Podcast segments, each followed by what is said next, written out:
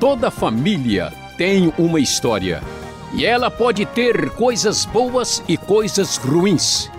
A igreja é uma grande família e algumas dúvidas sobre sua história podem ser esclarecidas conversando com Luiz Saião. Lágrimas, sangue, festas e muitas emoções são alguns dos elementos que ajudaram a construir o cristianismo.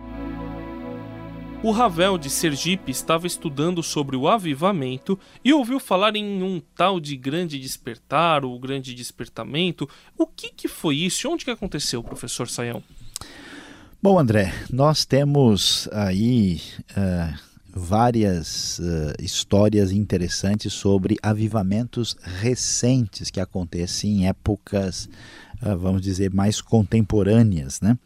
E a gente pode aqui sinalizar um pouquinho dessa história para ajudar o Ravel. Né? A gente tem como primeira história de avivamento assim que foi muito impressionante começou na, na Alemanha né o movimento é, que a gente chama morávio moraviano né com os pietistas alemães que tiveram aí a condição de fazer uma vigília de 100 anos de oração foi muito impressionante esse movimento acabou indiretamente impactando a, a, a, também a Inglaterra na sequência. Né? Esse impacto, por exemplo, veio influenciar muito tempo depois o movimento metodista né, de avivamento. E como na época no final do século XVIII, começo do século XIX, muita gente estava imigrando para a América do Norte, os Estados Unidos, por razões econômicas, religiosas, de liberdade, todo esse contingente de pessoas e essa efervescência na América do Norte produziu dois grandes avivamentos muito significativos. Um começa no final do século XVIII né, e entra no começo do século XIX, e o outro um pouco mais para frente. São uh, os chamados primeiro grande despertamento, o avivamento, uh, e o segundo grande despertamento. Primeiro, André, interessante, era um avivamento assim de linha muito calvinista, bem assim reformado, sintonizado com o que a gente vê, por exemplo, na teologia das igrejas presbiterianas, né? E teve como destaque aí pessoas como Jonathan Edwards e George Whitfield. Uh, enquanto o segundo que vão que vai acontecer posteriormente já é um avivamento de linha muito mais arminiana, né? muito próximo do pensamento que se encontra na maioria das igrejas pentecostais e nas igrejas metodistas. E eu, vamos dizer, um dos destaques desse segundo despertamento é a figura do senhor Charles Finney, né? que é bastante conhecido. Todos os os dois movimentos tiveram um impacto significativo sobre os Estados Unidos e produziram aí uma quantidade grande de conversões e um despertamento significativo para uh, ah, se voltar para a vida pessoal com Deus de maneira mais intensa e devotada.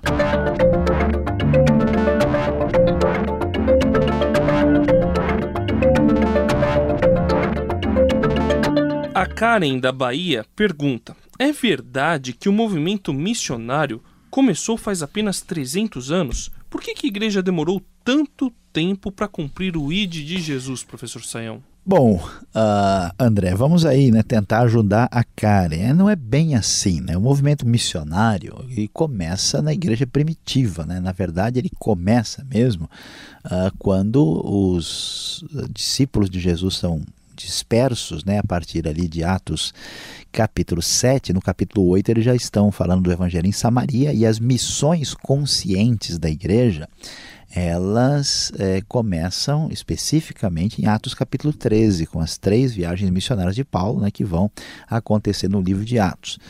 Uh, agora, posteriormente, houve movimentos missionários, por isso que a igreja cresceu. Né? Ela atingiu todo o norte da África, ela atingiu toda a região do Oriente Médio, todo o sul da Europa, depois o norte da Europa.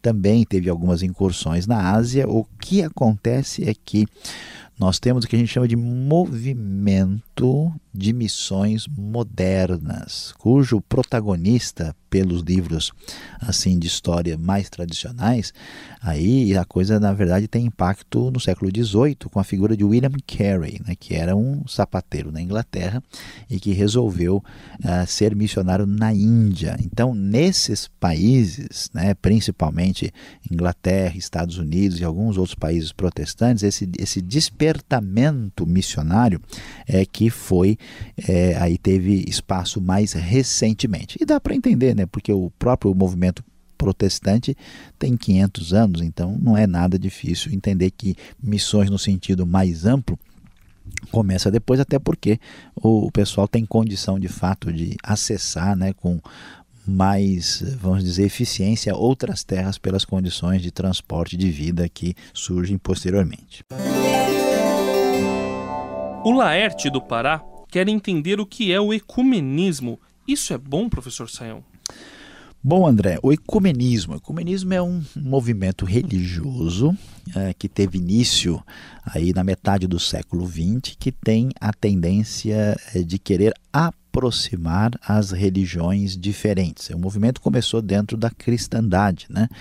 Ah, foi uma das bandeiras ah, iniciais do próprio Concílio Mundial das Igrejas, né? alguns grupos protestantes tinham interesse bastante no assunto e depois se tornou também uma bandeira dentro do próprio catolicismo romano. Né?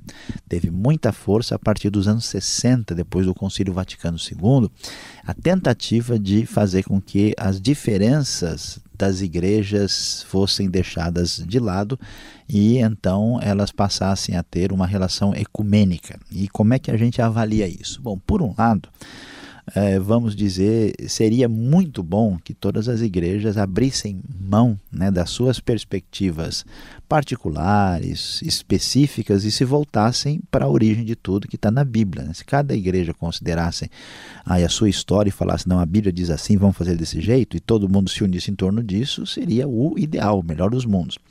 Mas na verdade, André, a gente pode até falar que pode haver algum tipo de aproximação interconfessional, mas o ecumenismo, como ele se apresenta, parece ser um movimento, em primeiro lugar, mais assim de discurso do que de realidade, né? porque as diferenças de pensamento, de doutrina, são muito grandes. No caso do catolicismo, por exemplo, é, entender o próprio papel que o Papa tem dentro da igreja né, e a maneira como uh, se entende doutrinas, por exemplo, ligadas à Mariologia, né, seriam fundamentais para conseguir um tipo de diálogo eficiente com o, o, o mundo evangélico protestante. Mas é bem difícil imaginar que vai se abrir mão dessas referências. A gente mexer no conceito de Papa, né?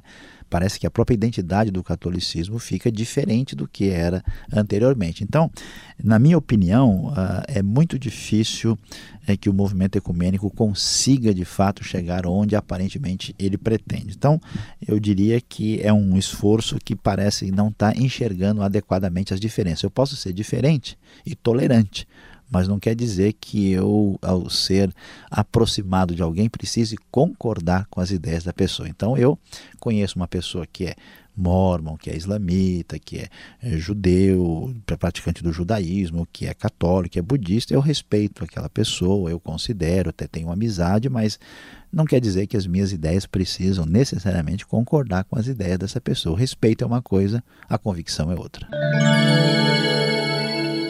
A história da humanidade foi marcada por muitas guerras religiosas, como as cruzadas. O ouvinte Agmar do Tocantins quer saber do professor Luiz Saião, baseado nos ensinos bíblicos, a opinião sobre cristãos queimarem artigos e livros sagrados de outras religiões. Ele acha que o melhor caminho para evitar o crescimento de religiões heréticas é pregar o genuíno evangelho, professor Saião. Olha, André, o Agmar está totalmente correto, está coberto de razão, né? nunca, né? Jesus nunca foi por um caminho é, de entrar numa rota de colisão com os outros a partir ah, de uma espécie de atitude de coerção né, violenta a respeito do procedimento das outras pessoas. Então, é, esse tipo de atitude, é, Deus não força ninguém. Né? Então, quando eu começo a dizer para o sujeito, você está errado e quer ver como é que você está errado, eu vou pegar aquilo que você considera o mais certo e vou queimar aqui na sua frente, quer seja livro, artigo, objeto, não é uma proposta do Novo Testamento. Pelo contrário, né, Jesus mesmo vai, vai dizer que ele é manso né, e humilde de coração. Uh, venham a mim, todos vocês que estão cansados, nunca houve. Jesus um dia chegou para os discípulos: escuta, vocês também não querem ir embora e com os outros, né? Nunca houve nenhum tipo de atitude assim apologética dessa maneira. Então, o caminho sim é pregar o evangelho com toda clareza e nunca usar de nenhum dispositivo violento de coação ou de conflito com os outros, porque isso não é referência dos ensinos de Jesus. Este foi o programa Conversando com Luiz Saião. Produção e apresentação André Castilho e Luiz Saião. Locução Beltrão. Realização Transmundial. Envie você também suas perguntas para conversando@transmundial.com.br ou escreva para a Caixa Postal 18113, CEP 04626-970 São Paulo, capital. E até o próximo programa.